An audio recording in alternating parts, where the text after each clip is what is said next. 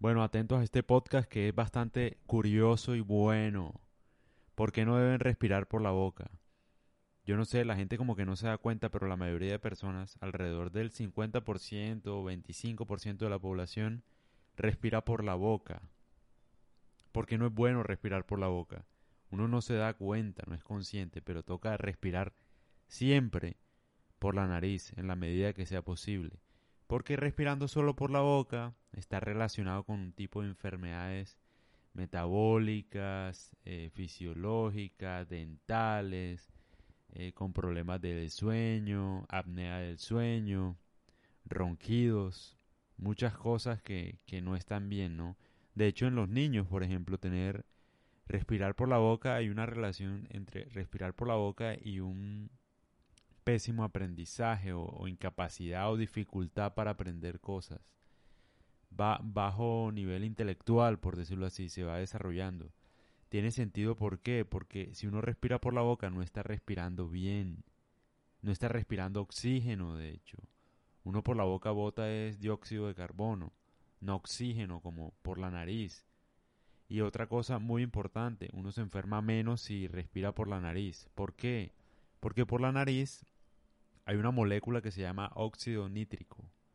Ese óxido nítrico lo que hace es que de alguna forma filtra el aire, lo humidifica. O sea, filtra el aire, lo vuelve más puro a la hora de ingresar pues a nuestro cuerpo. Otro dato bien curioso que, que bueno, he averiguado en muchos videos y, y bueno, algunos libros es que bueno, yo no sabía la nariz que uno conoce, o sea, que uno ve en su espejo, es solamente el 30%. El 70% está por dentro. Es gigantesco el aparato de, bueno, de la nariz, de respiración por la nariz, y uno no lo usa. Otra cosa es que uno debe, o bueno, la respiración está dada en la medida de tener un control entre el dióxido de carbono y el oxígeno. Esas dos cosas son muy importantes a la hora de respirar. Por eso cuando a una persona le da un ataque de ansiedad, por ejemplo, le dan una bolsa para que respire. ¿Por qué? Porque a medida que bota mucho aire por la boca, bota mucho dióxido de carbono y de alguna manera se descompensa, o sea, se baja la circulación, de hecho, solamente botando aire por la boca. No recibe oxígeno. Entonces por eso le ponen una, una bolsa para que no bote tanto eh, dióxido de carbono, o sea, para que respire el mismo dióxido que bota y no lo bote y esperar a que se tranquilice. Muy interesante. Lo del tema del sueño también es clave. Y bueno, la otra cosa es que, como bien les dije, afecta el esqueleto. Yo no sé, eso tiene un nombre. a, ¿Cómo se llama? Adenoidea, algo así. Síndrome del rostro de adenoidea, creo que se llama. Búsquenlo. Adenoid, se llama en inglés. Eh, adenoid face.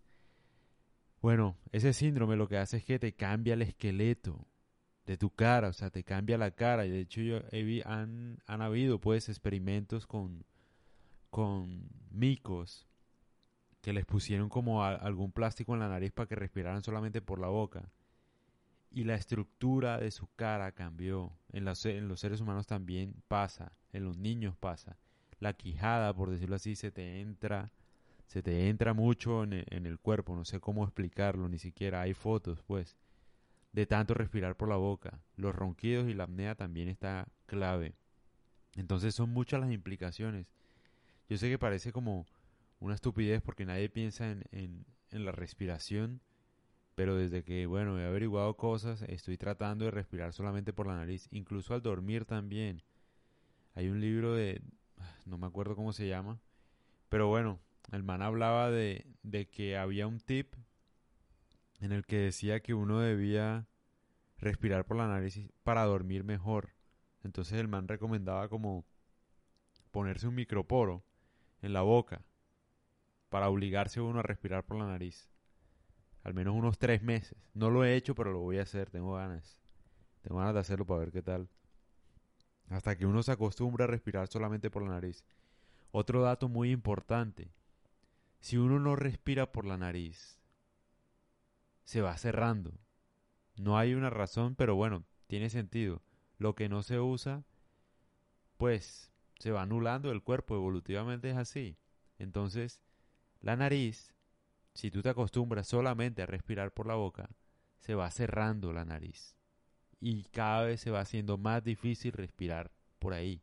Por eso es que uno tiene que obligarse a respirar por la nariz.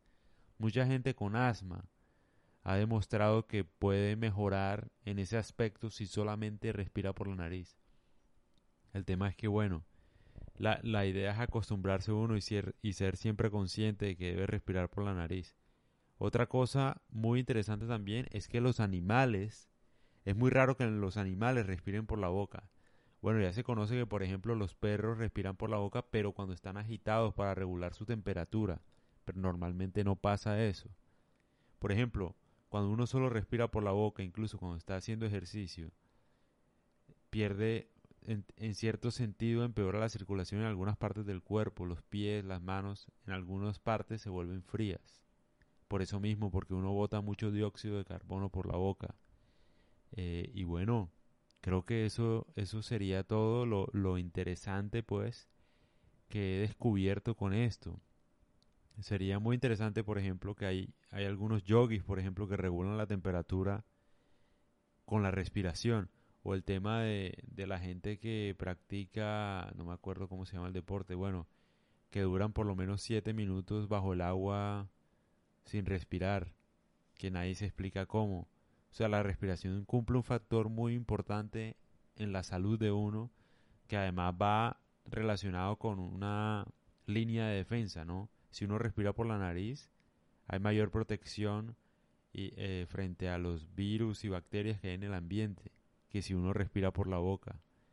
Entonces, es un tema que, es muy bueno, muy interesante, la verdad, y que me voy a obligar a respirar por la nariz y espero que ustedes también lo hagan, acostúmbrense, para ver si duermen mejor, tienen mejor salud, se enferman menos, no se les desfigura el esqueleto, por decirlo así, y tienen pues, no, no es que tengan mayor inteligencia, pero pues reciben mejor oxígeno. Por ejemplo, yo no sabía, o sea, si uno solo respira por la boca, y si respira por la nariz, uno generalmente recibe 20% más de oxígeno a través de la nariz que por la boca. Que bueno, dirán que es poquito, pero si uno a largo plazo lo hace es mucho.